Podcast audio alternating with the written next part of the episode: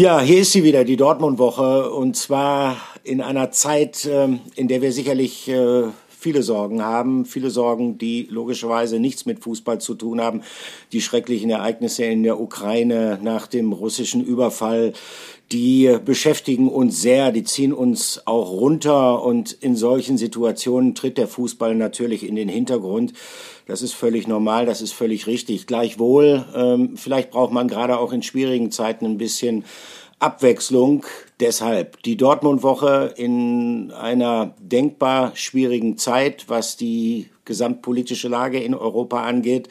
Und die Dortmund-Woche auch. Und ähm, ist nicht ganz leicht, jetzt diese Überleitung hinzukriegen. Die Dortmund-Woche natürlich auch in einer Zeit, die für den BVB alles andere als erfreulich ist. Blicken wir doch mal zurück auf das, was passiert ist. Und das war aus Sicht äh, von Borussia Dortmund nicht schön.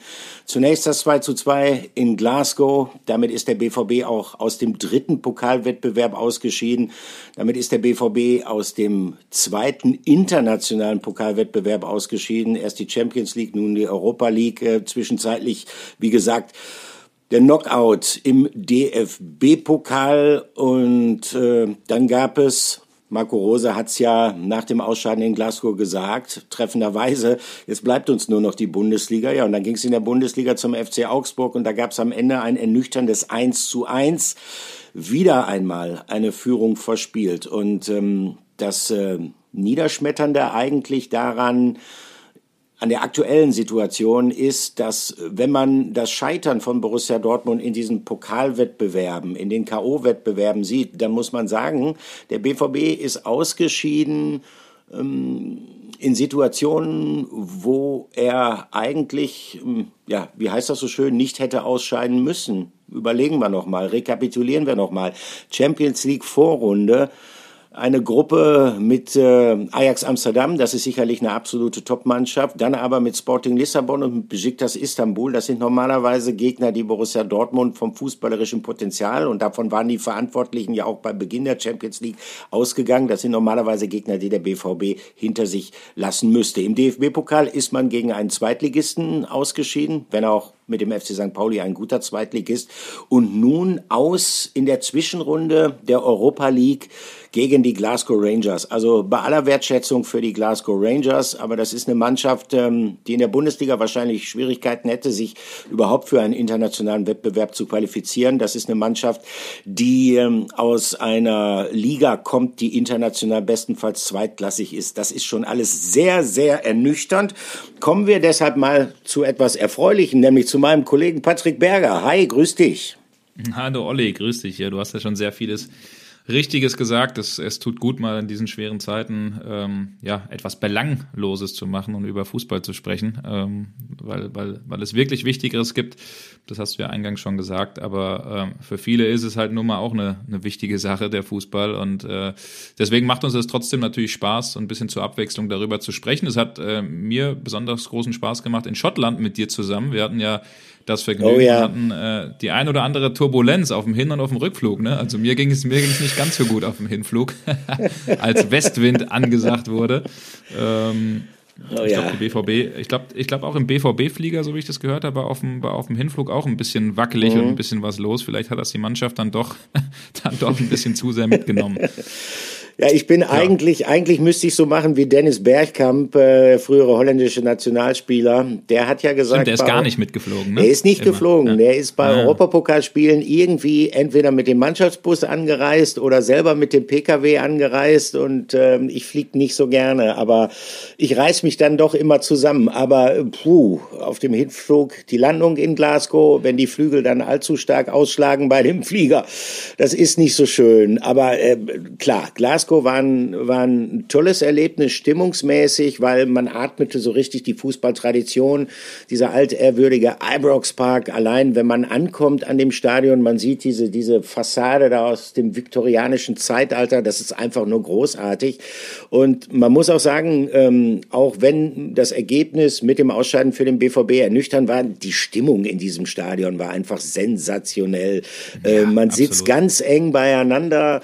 Äh, und es sind da tatsächlich nicht nur, wie man es ja häufig in den Bundesliga-Stadien hat, es ist da nicht nur die Fankurve, die da richtig Rabatz macht, sondern da gingen die Gegend gerade mit, da gingen die Haupttribünen mit, äh, Fans äh, jeglichen Alters gingen da sehr aus sich raus, waren auch sehr textsicher, was die Lieder angeht. Also mich hat sehr beeindruckt. Wir haben nebeneinander gesessen. Ich glaube, du hast einige Fotos gemacht von, von den Zuschauern, die hinter uns ja, gesessen haben. Also unglaublich viele. Ich habe auch, auch, auch Videos gemacht, weil das halt also, dass man auch so nah wirklich auf der Pressetribüne jemanden wirklich über sich, also die ganze Tribüne war ja äh, wirklich greifbar, 50 Zentimeter gefühlt hinter uns. Man hat die Fans irgendwie, die Knien der Fans, die die ganze Zeit gestanden haben, irgendwie in unserem Rücken gehabt. Und du hast es, glaube ich, nicht so ganz äh, hören oder mitbekommen, weil du ja dich äh, vor allen Dingen auf die Radioreportagen konzentrieren ja. konntest. Aber es saß vor allen Dingen ein etwas älterer Herr direkt hinter uns und neben mir saß eine Dame von, von Rangers TV die musste schmunzeln und die sagte zu mir, ja gut, der ist immer da. Also der hat geflucht, das hätte ich gern alles, oder das habe ich eigentlich alles aufgenommen. Das war, das war sowas von lustig, ne? Fucking terrible, fucking terrible, I'm a Rangers-Fan, fucking Dortmund. Also, also ging es die ganze Zeit, also es war, das war wirklich, allein das hat sich schon gelohnt, ja, aber ja, wir, ähm, haben auch, wir, haben, wir haben auch ein bisschen Schottisch gelernt. Ne? Wir haben gelernt, das heißt Glasgow, man sagt Glasgow Rangers zum. Beispiel. Und äh, also das skurrilste Erlebnis, was ich äh, im Ibrox Park hatte, war, ich bin in der Halbzeitpause auf Toilette gegangen. Und man muss wissen, also da äh, stehen und sitzen sehr hartgesottene Fans in diesem Stadion. Es herrscht aber ein striktes Rauchverbot. Und also die schlagen ja auch gerne über die Stränge, die schottischen Fans, äh, was den Alkoholkonsum angeht. Aber es hat sich jeder an das Rauchverbot gehalten. Und als ich dann in der Halbzeitpause auf Toilette gegangen bin, dann stand man da dicht an dicht und es war ein Qualm, dass man äh, also fast schon, entschuldigen Sie den Ausdruck, das Pissoir nicht mehr sehen konnte, äh, weil die wirklich wie, wie äh, äh, Schüler früher auf dem Schulhof, die sich heimlich in die Ecke verzogen haben, um eine Zigarette zu rauchen, schnell schnell einer nach dem anderen sich da die Kippe durchgepfiffen hat.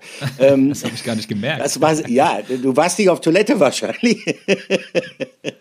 also Gute das Blase. War, ja, das war, das, das war schon, das war schon sehr skurril. Ähm, ja.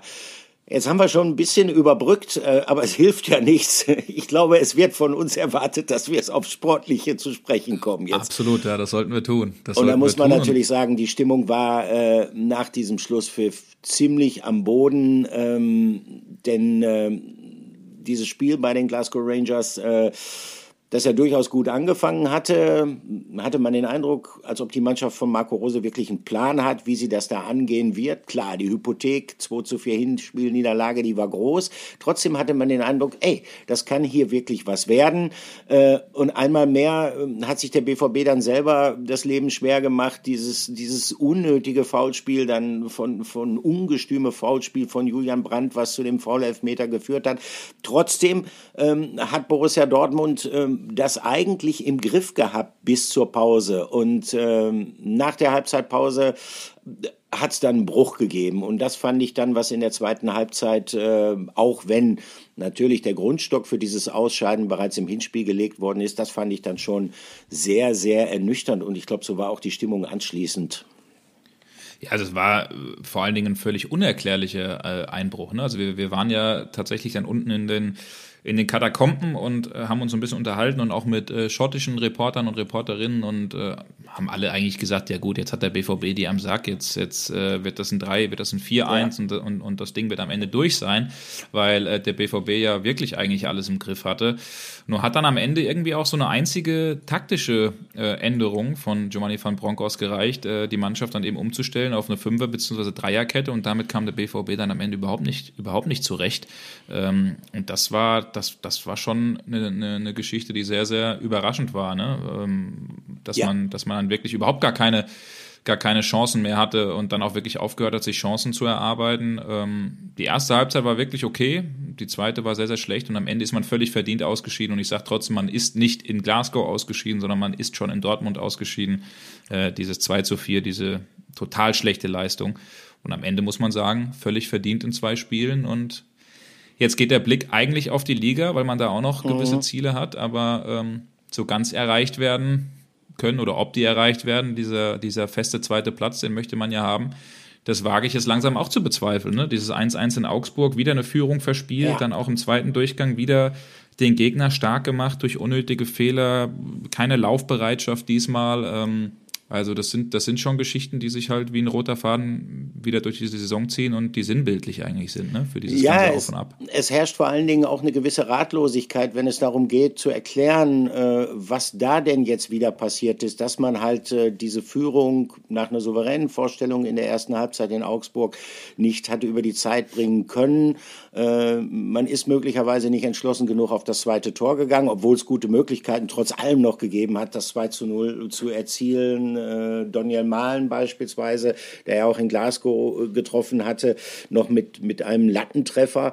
Ähm, gleichwohl hat man den Gegner auch wieder ein bisschen reingeholt durch, durch eigene Nachlässigkeiten. Ähm, auf einmal äh, bröckelte so ein bisschen die, ähm, ja, die, die Präsenz, die die Mannschaft über weite Strecken der ersten Halbzeit äh, gezeigt hatte. Anschließend äh, wenn man mit Spielern gesprochen hat oder wenn man gehört hat, was die Spieler gesagt haben, dann kam halt diese Ratlosigkeit zum Ausdruck. Äh, Emre Can beispielsweise hat dann im Interview bei den Kollegen von äh, der Zone erklärt, also er weiß auch nicht, was er jetzt immer wieder sagen soll, äh, warum es diesmal wieder nicht geklappt hat. Äh, Marco Rosa hat dann so ein bisschen angeführt, ja, okay, äh, also es hat nicht an der Einstellung gelegen. Das war ja oft genug in der laufenden Saison. Wir haben ja schon etliche Male darüber gesprochen, ein Thema. Ähm, möglicherweise war man hinten raus auch nicht mehr ganz frisch. Möglicherweise waren das dann auch die, die Strapazen aufgrund des Glasgow-Spiels und der Reise zurück, wobei ich dann auch immer noch sagen muss, das Glasgow-Spiel war am Donnerstagabend. Die Mannschaft ist noch in der gleichen Nacht zurückgeflogen, also eigentlich ausreichend Zeit, um sich zu erholen. Äh, naja, und man stellt halt fest, dass so langsam aber sicher Unruhe ausbricht im Umfeld, äh, unter den Fans. In Augsburg gab es dann, äh, ich ich glaube, ähm, wenn ich mich mal versuche zu erinnern, zum ersten Mal äh, Rose rausrufe.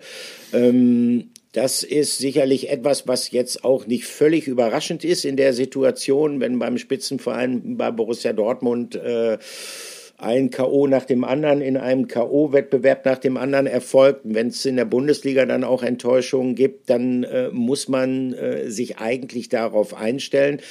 Ähm, Marco Rosa hat das registriert und äh, in der Pressekonferenz ist er dann auch ähm, mit diesen Forderungen äh, nach seiner Entlassung, wobei man immer sagen muss, es ist natürlich keine homogener Block-Defense, aber er ist trotzdem mit äh, diesen Forderungen nach seiner Entlassung, die von einigen Fans da gekommen sind, äh, konfrontiert worden. Und zwar hat der Kollege Sebastian Kolzberger ihn in der Pressekonferenz, Sebastian Kolzberger arbeitet für die Bild, äh, damit konfrontiert und hat ihn gefragt, wie hat das auf Sie gewirkt? Und wir hören uns mal an, äh, äh, was Marco Rose dazu in der Pressekonferenz in Augsburg gesagt hat. Marco, in der, in der Vergangenheit war es ja so, es waren gute Spiele dabei, es waren viele Spiele, wo ihr Punkte liegen gelassen habt, die Pokalspiele oder Pokal, wo ihr rausgeflogen seid, Europa League, Champions League war ein bisschen enttäuschend. Ähm, ist das, ist das für dich eine sehr schwierige Situation? Ähm, hast du das Gefühl, dass es auch ähm, bei dir vielleicht irgendwann eng um deinen Job werden könnte oder verspürst du da die volle Rückendeckung vom Verein? Und vor allem von den Bossen natürlich. Wenn ich jetzt auf die Frage antworte, dann, äh, dann gebe ich ja schon wieder Material. Also du hast ja wahrscheinlich eine Idee, ähm, äh, wie du darüber denkst. Ähm, äh, also verschriftliche äh, deine Idee. Heute haben ein paar Fans hier Rose rausgerufen. Ähm, keine an angenehme Situation für einen, äh, für einen Fußballtrainer. Äh, aber ähm, äh, ich kann die Situation ganz anständig einschätzen, glaube ich. Wir sind alle sehr, sehr enttäuscht ähm, äh, über unser Abschneiden in, in jedem Pokalwettbewerb. Ähm, in der Bundesliga sind wir Tabellenzweiter. Äh, wenn wir irgendwo Champions League, ähm, Pokal äh, oder Europa League ähm, die nächste Runde erreicht hätten, würden wir jetzt hier vielleicht über andere Dinge reden. Im Fußballsport sind, äh, sind die Dinge oft so nah beieinander ähm, äh, und um andere Sachen äh, mache ich mir im Moment keine, keine großen Gedanken, sondern ich arbeite mit den Jungs. Ähm, äh, wir versuchen jetzt ähm, das Maximum rauszuholen aus, aus der Saison, aber coole Frage. Da merkt man halt schon, dass das Thema äh, nicht ganz spurlos an ihm vorbeigeht. Ähm, er selbst hat eben Stellung bezogen zu diesen Rose rausrufen. Im Übrigen glaube ich, nicht das allererste Mal, Olli. Du hast es zwar eben anmoderiert, aber ich glaube, dass vereinzelt schon mal äh, der ein oder andere Ruf dann eben auch beim oder schon in Dortmund mhm. äh, gekommen ist. Diesmal jetzt aber auch ein bisschen lauter.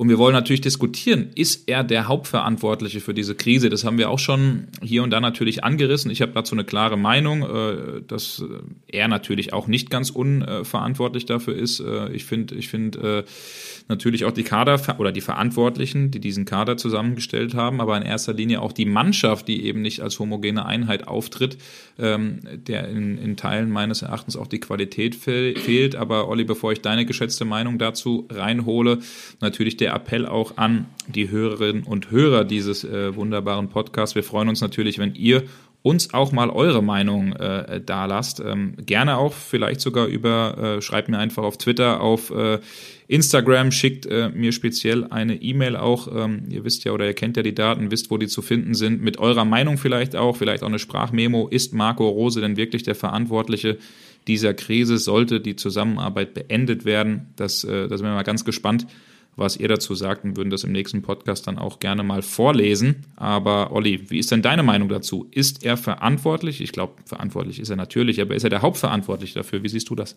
Naja, er sagt ja auch selber, er steht in der Verantwortung und das ist ja auch so. Ich glaube, wenn man die Frage, man müsste die Frage, drücken wir es so aus, man müsste die Frage eigentlich umdrehen. Äh, würde die Situation von Borussia Dortmund besser werden, sollte es zu einem Trainerwechsel kommen. Und dann muss man in die Analyse gehen. Und die Analyse, die ist erstmal die, wenn man die Leistungen der Mannschaft sieht, die sie gebracht hat in den letzten Wochen, beziehungsweise die Nichtleistung, so muss man es ja wohl besser ausdrücken. Nehmen wir jetzt mal zumindest äh, die zweite Halbzeit äh, im Ibrox Park zu Glasgow, nehmen wir die zweite Halbzeit in Augsburg, äh, wo, wie gesagt, erneut eine Führung verspielt worden ist.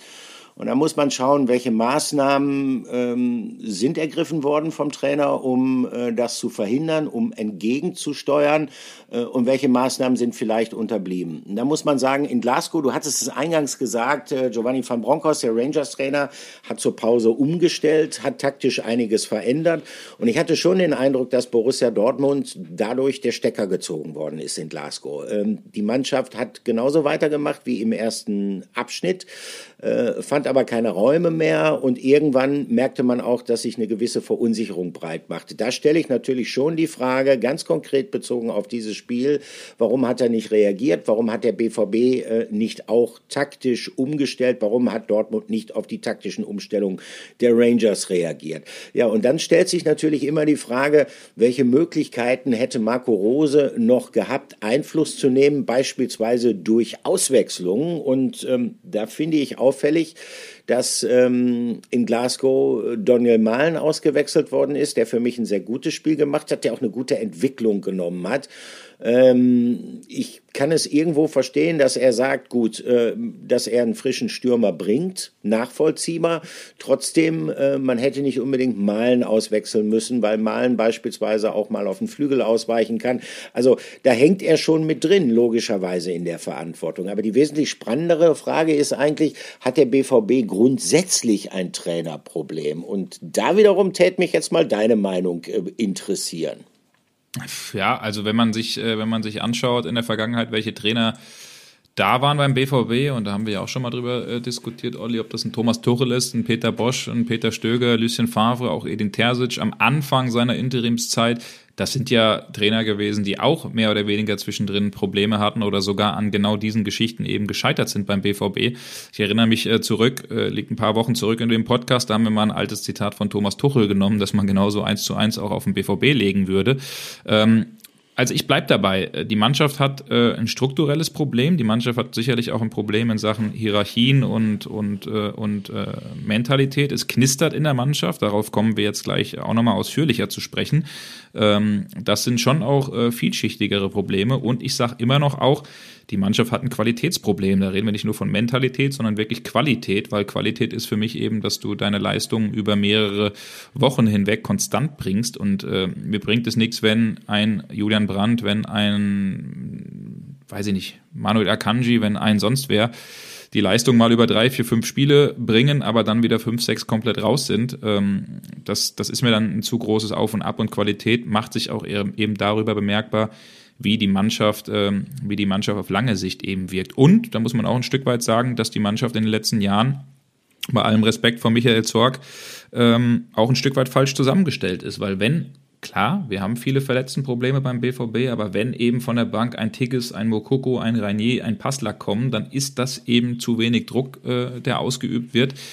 Und da muss ich sagen, hat Sebastian Kehl, der ja den Job übernehmen wird in den nächsten äh, Monaten und Jahren, echt äh, eine Menge, Menge Arbeit äh, vor sich. Er wird dieses Problem in der oder dieses Qualitätsproblem in der Breite sicherlich nicht lösen können. Dafür ist auch nicht, auch nicht Geld da, aber er wird sich viele, viele Gedanken machen, an welchen Positionen ich die Mannschaft verändern werde und wo ich vielleicht auch Spieler reinbringe, die äh, wirklich den letzten Meter oder auch bereit sind zu gehen und die äh, wirklich strukturell da auch den BVB nach vorne bringen. Ähm, also das wird, das wird alles sehr, sehr interessant und sehr, sehr spannend. Aber nein, ich finde nicht, dass der BVB ein Trainerproblem hat und ich finde, dass man Marco Rose erst dann äh, wirklich an seiner Arbeit messen kann, wenn er auch mal eine volle Sommertransferperiode die hat er unter schweren Be Bedingungen jetzt gehabt, aber mal eine komplette Sommertransferperiode auch wirklich zur Verfügung hat und sich den ein oder anderen Spieler vielleicht auch aussuchen kann, äh, die dann eben zu seinem gewünschten Pressing- oder Gegenpressing-System passen. Das finde ich, kann man ihm aber auch noch ein bisschen ankreiden, dann bin ich fertig, Olli.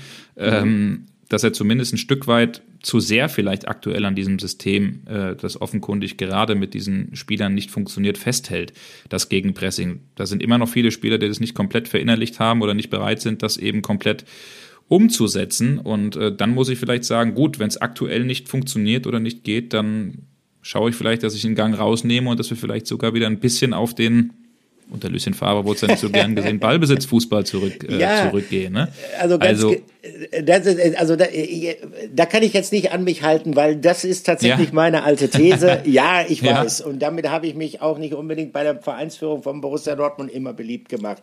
Ich zitiere hier Lucien Favre. Und Lucien Favre hat gesagt, beziehungsweise er hat es eigentlich, wenn dann eher mehr oder weniger hinter vorgehaltener Hand gesagt. Er hat gesagt, diese Mannschaft hat ganz bestimmte Vorzüge und sie hat ganz bestimmte Defizite.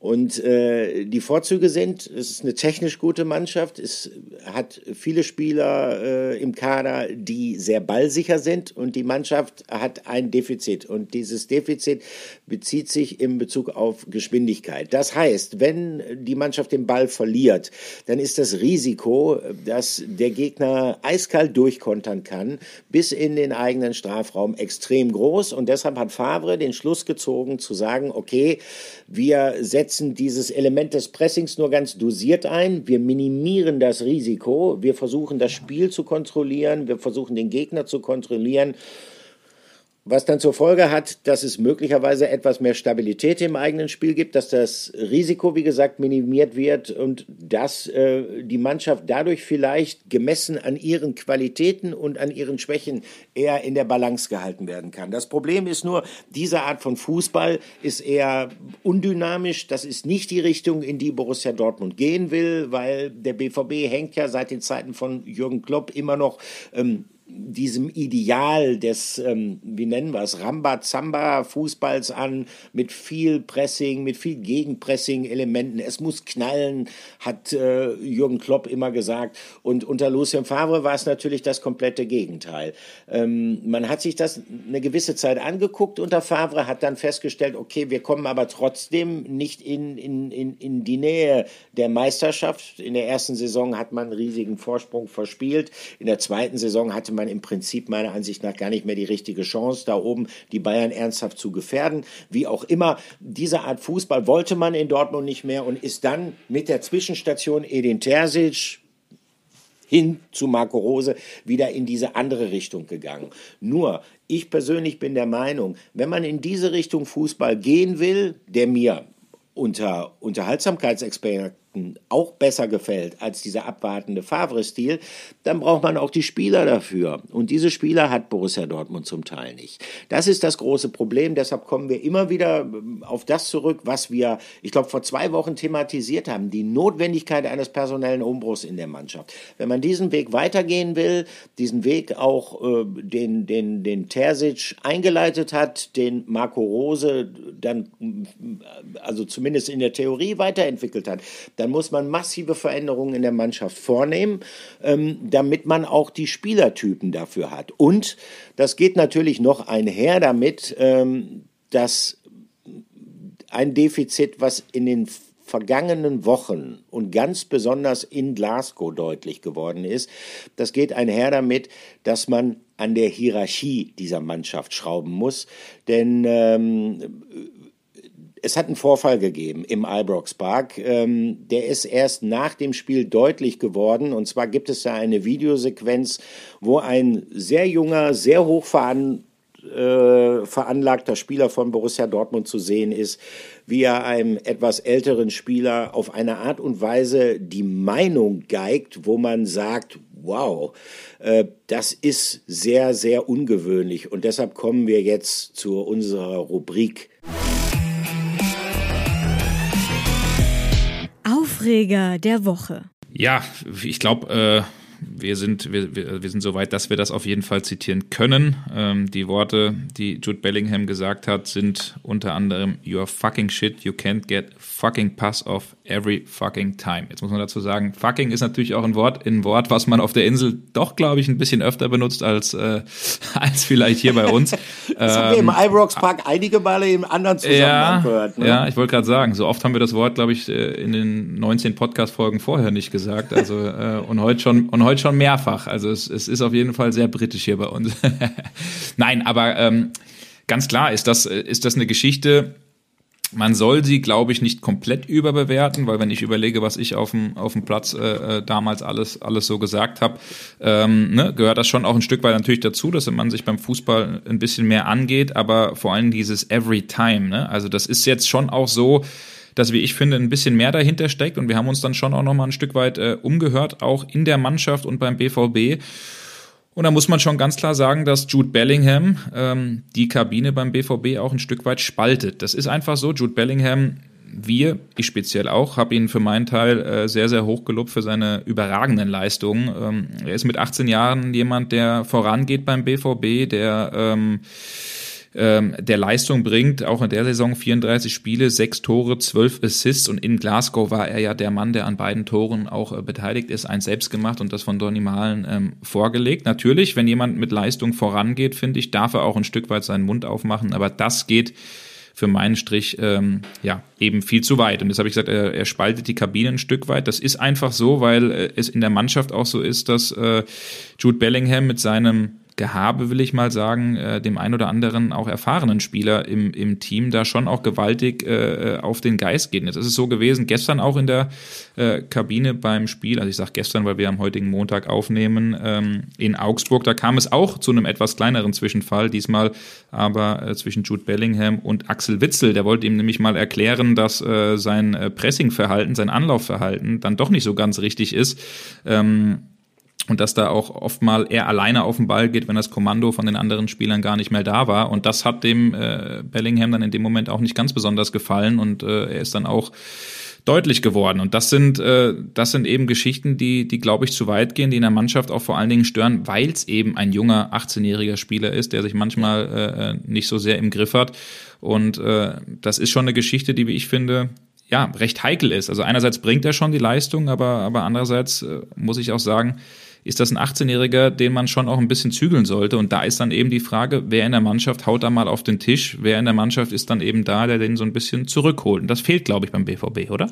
Ja, das ist ungesund, weil ähm, ein 18-Jähriger, auch wenn er noch so hoch veranlagt ist, auch wenn er sich noch so stark identifiziert mit der Mannschaft und auch mit dem Verein, das ist ja sicherlich der positive Aspekt, den man dabei auch nicht vergessen darf, aber es ist ungesund, wenn ein 18-Jähriger auf dem Platz erfahrene Kollegen in, in der Form rüffelt und sie dann teilweise, wenn es beispielsweise dann auffällt, wie im Ibrox Park zu Glasgow, auch irgendwo öffentlich vorführt.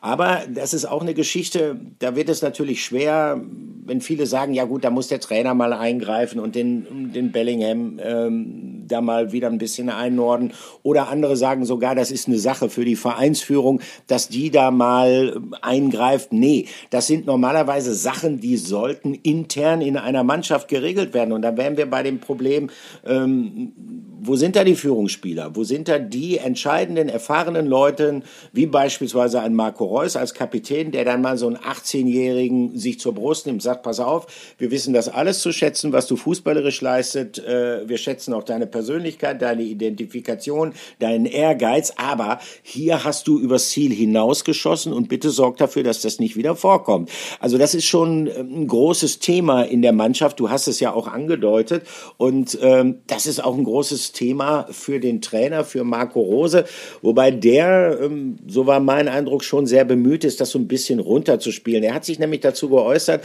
auf der Pressekonferenz am Samstag. Das ist die Pressekonferenz einen Tag vor dem Spiel in Augsburg gewesen und da hören wir jetzt mal eben rein. Es war in der, in der Mannschaft über, überhaupt kein Thema. Ähm, also ich habe zumindest nichts mitbekommen. Äh, gehe davon aus, dass äh, die Jungs, äh, wenn es für sie ein Thema war, drüber, drüber geredet haben, hatte aber nicht den Eindruck, dass Redebedarf äh, besteht. Ich glaube, wir sind am Fußballplatz. Und ähm, äh, wenn äh, ähm, Jude Bellingham eine, eine unglaubliche Stärke hat neben seiner Qualität als Fußballer, dann ist es, dass er jedes, aber wirklich jedes ähm, Spiel gewinnen will, egal im Training oder ähm, dann auch in, äh, in Pflichtspielen. Und ähm, das strahlt er natürlich aus, ähm, äh, das kommuniziert er auch immer wieder. Und dort, wo Jude herkommt, kommuniziert man möglicherweise auf Englisch auch ein bisschen härter. Äh, das gehört mit dazu. Aber ich habe nicht den Eindruck, dass das in irgendeiner Form, äh, dass da irgendwas hängen geblieben ist, ähm, sondern Jude will Spiele gewinnen. Jude äh, ist sauer und das ist das, was, äh, was, ihn, äh, was ihn ausmacht und was wir ähm, äh, eigentlich noch mehr brauchen.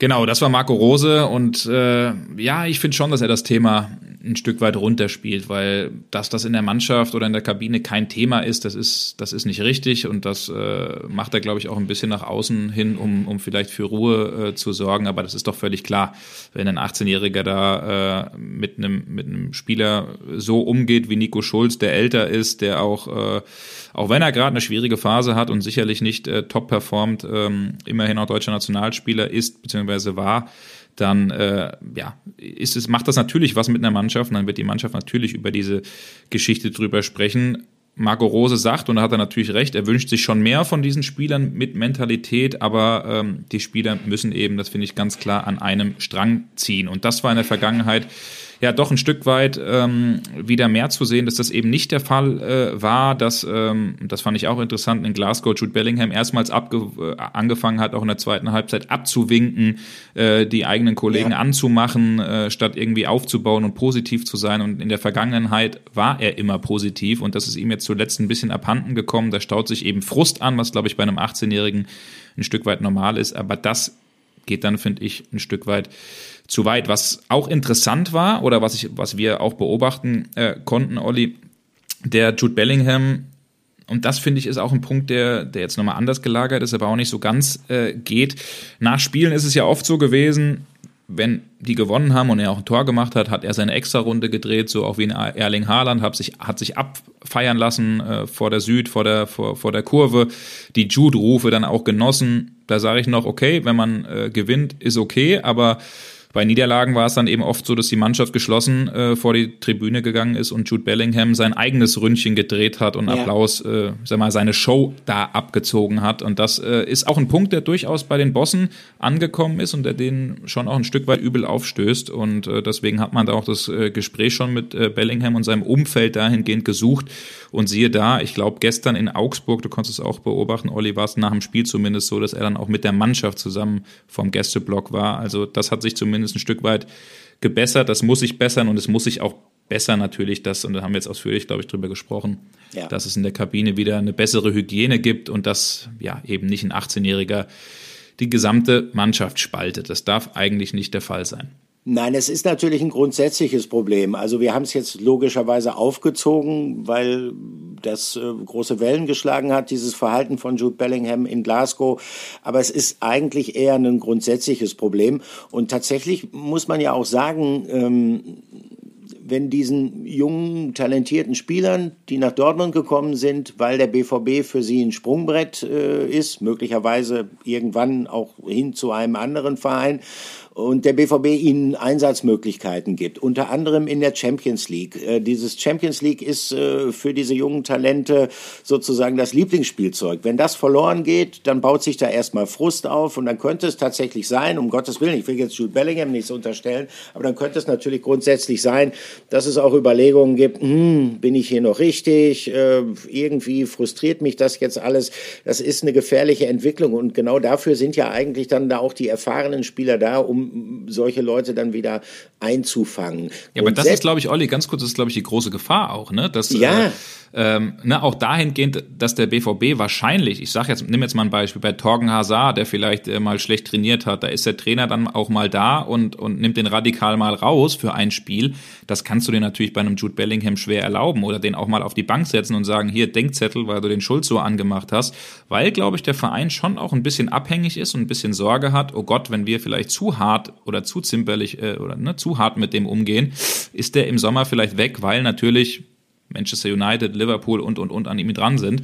Ähm, so, deswegen glaube ich, sitzt am Ende Bellingham schon auch ein bisschen am längeren Hebel und das macht die Sache, glaube ich, nicht so einfach. Ja, aber darauf darfst du dann eigentlich auch keine Rücksicht nehmen. Denn, äh, sagen wir mal, die Hygiene in der eigenen Mannschaft, die steht über allem. Und mhm. äh, gerade in der Situation, in der sich Borussia Dortmund momentan befindet, du bist aus allen Pokalwettbewerben ausgeschieden, du hast in Anführungsstrichen nur noch die Bundesliga und du bist zwingend darauf angewiesen, dass es da nicht auch noch ein Nachlassen gibt, das nicht möglicherweise sogar noch, das haben wir ja auch schon einige Male erlebt, aus so einem, ähm, aus so einem Frusterlebnis dann so ein Laissez-faire entsteht und du am Ende möglicherweise, es sieht momentan, wenn man auf die Tabelle schaut, nicht danach aus, aber möglicherweise am Ende vielleicht sogar noch um die Champions League Qualifikation bangen musst. Also das wäre das Allerschlimmste, was passieren könnte, denn das hätte natürlich wirtschaftlich dann äh, fatale Folgen, äh, auch im Hinblick auf die Zukunftsplanung. Nur grundsätzlich stellt sich natürlich die Frage, erst recht dann nochmal nach dem ja, Ausscheiden aus der Europa League, ähm, was bedeutet das für den BVB und was bedeutet das in Bezug auf diese Strahlkraft, die Borussia Dortmund in den vergangenen Jahren ja immer gehabt hat äh, im Hinblick auf junge internationale Top-Talente? Das war ja ähm, das Fund, mit dem Dortmund immer hat wuchern können, sie anzulocken. Michael Zock hat mal gesagt, unsere besten Argumente sind die Spielberichtsbögen. Wir können den Jungs aufzeigen, die sehr talentiert sind, an denen vielleicht auch größere, namhaftere internationale Vereine dran sind. Pass auf, wenn ihr nach Dortmund kommt, dann habt ihr hier die Gelegenheit, in der Champions League zu spielen. Dann könnt ihr euch hier beweisen. Und äh, gut, man ist jetzt aus der Champions League raus, man ist aus der Europa League raus. Also der BVB äh, droht so ein bisschen an Strahlkraft zu verlieren. Und ähm, äh, sagen wir mal so, das ist ja ein Thema, mit dem du dich nicht unbedingt beliebt gemacht hast äh, bei Marco Rose. denn du hast in der Pressekonferenz im Ibrox Park den Marco Rose genau danach gefragt. Ich finde das hochinteressant interessant auch die Reaktion in diesem Fall von Marco Rose. Und deshalb schlage ich vor, da hören wir jetzt noch mal rein.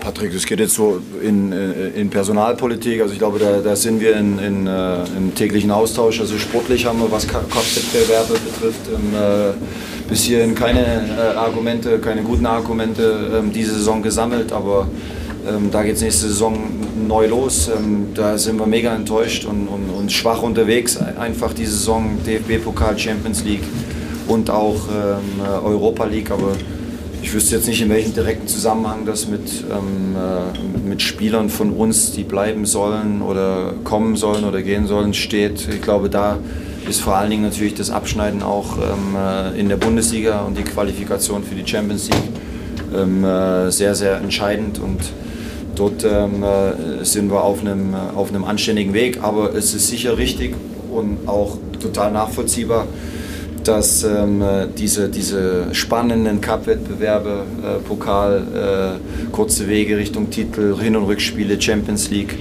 ähm, und, und auch jetzt Europapokal, wo wir unbedingt äh, weiterkommen wollten, dass die natürlich nachwirken und, und äh, das Gesamtbild stark äh, beeinflussen, was unsere Saison betrifft. Und die, den Schuh müssen wir uns anziehen, die Kritik müssen wir uns gefallen lassen. Dort äh, waren wir dieses Jahr ähm, schwach. He was not amused, äh, fassen wir es mal so zusammen, ähm, dass du dieses Thema da eröffnet hast äh, in Glasgow in der Pressekonferenz. Ähm, also für mich hat das so ein bisschen so gewirkt, äh, als ob er die Befürchtung die du in deiner Frage transportiert hast, eigentlich teilt, aber momentan aus möglicherweise sogar nachvollziehbaren Gründen nicht die allergrößte Lust verspürt, darüber zu reden. Oder wie hat auf dich die Antwort gewirkt? Ja, doch, also das, das, das glaube ich schon auch klar, man muss auch sagen, äh, irgendwie so eine halbe Stunde nach Abpfiff und da bist du frustriert und da schwirren dir natürlich auch wahrscheinlich andere Gedanken äh, dann durch den Kopf, als dann irgendwie jetzt noch eine lästige Frage von Patrick Berger zu beantworten. Ne?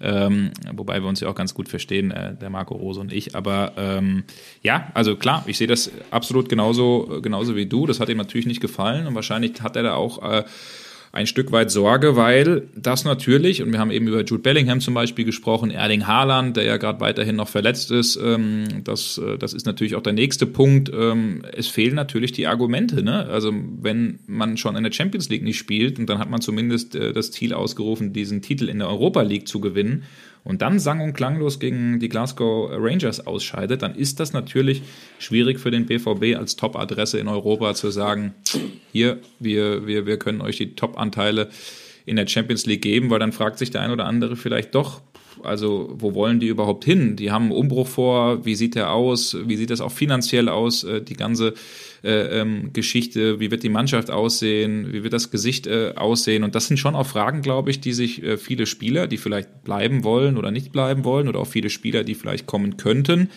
ähm, dann auch eben äh, wirklich stellen. Also das wird, glaube ich, hochspannend und ähm, wir werden das ganz genau verfolgen, wie das in den nächsten Wochen und Monaten da beim BVB aussehen wird. Definitiv, denn äh, die Ausgestaltung der Zukunft, ähm, die muss ja jetzt schon beginnen. Äh, hat ja auch teilweise begonnen. Es ist ja nicht so, dass Borussia Dortmund überhaupt keine Planung äh, vorangebracht hat. Also nach wie vor, ähm, Adeyemi soll kommen. Dann darf man gespannt sein, äh, wann es da eine Einigung äh, mit Salzburg bezüglich der Ablöse geben wird. Aber ähm, die Voraussetzungen, um einen massiven Umbruch herbeizuführen, die sind ja vielleicht, was die generellen finanziellen Rahmenbedingungen, in denen sich der Profifußball derzeit generell befindet, nicht unbedingt die besten. Ähm, der BVB hat äh, über 100 Millionen Euro Verlust gemacht aufgrund der Auswirkungen der Corona-Pandemie. Die politische Situation insgesamt ist nicht besonders gut.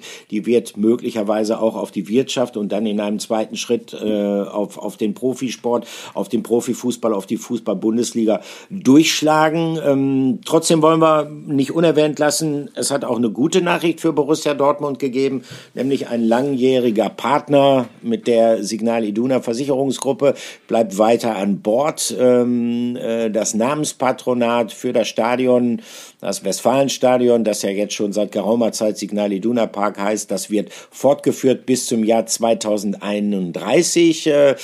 Die Kollegen von der Bild haben ausgerechnet, es handelt sich insgesamt um ein äh, Geschäft mit einem Volumen gesamt von 100 Millionen Euro. Das ist sicherlich beruhigend, gerade in äh, wirtschaftlich unsicheren Zeiten, in denen wir uns derzeit befinden. Also äh, wohl dem, der einen langfristigen Partner äh, an sich binden kann, einen langfristigen Partner, der zudem auch gut beleumundet ist. Das haben wir ja auch anders erlebt. Schalke 04 hat Riesenprobleme gehabt mit seinem Hauptsponsor, mit Gazprom, logischerweise aufgrund der politischen Entwicklung und des russischen Überfalls auf die Ukraine.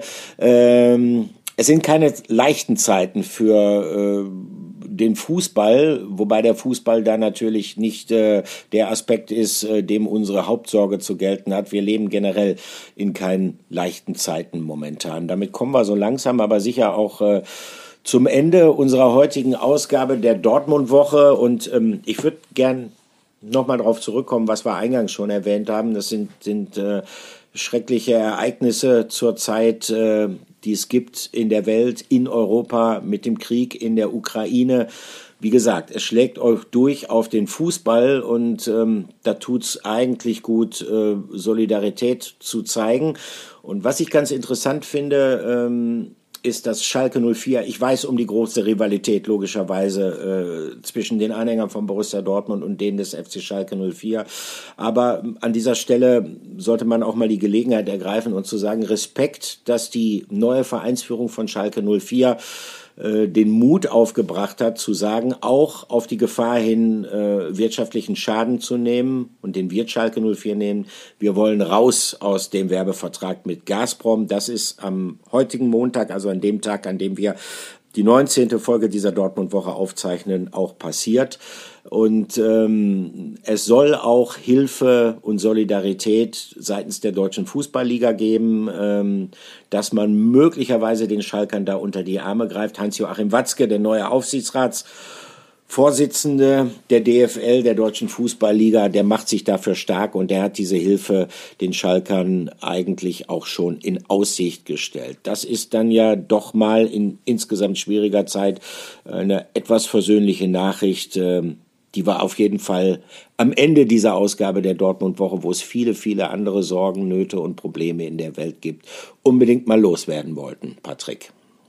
Olli, ich glaube, das war ein wunderbares Schlusswort von dir. Ähm, jetzt haben wir sogar Schalke hier untergebracht in unserem ja. BVB. -Podcast. Und sogar in einem positiven, an, ne? sogar in einem positiven Kontext. Das soll uns mal einer ja, nachmachen. Ja, ja, das stimmt. Nein, aber wirklich auch viele BVB-Fans, die, ähm, das habe ich zumindest auf, auf Twitter, Instagram, Facebook wahrgenommen, auch viele BVB-Fans, die äh, den Schalkern Respekt gehuldigt haben und gesagt haben, genau das ist der richtige Weg und da soll es hingehen. Also sieht man auch in diesen schweren Zeiten und trotz aller Rivalität, dass äh, ja, man durchaus an einem Strang ziehen kann. Das finde ich äh, ganz, ganz wunderbar und hoffen wir, Olli, auf bessere Zeiten. Ja. Äh, nicht nur sportlich aus BVB-Sicht, sondern äh, tatsächlich auch aus weltpolitischer Sicht. Das tun wir. Mehr gibt es eigentlich dann in diesem Zusammenhang nicht zu sagen. Passt auf euch auf, bleibt gesund und ja, bis nächste Woche. Bis nächste Woche. Ciao, ciao. Ciao.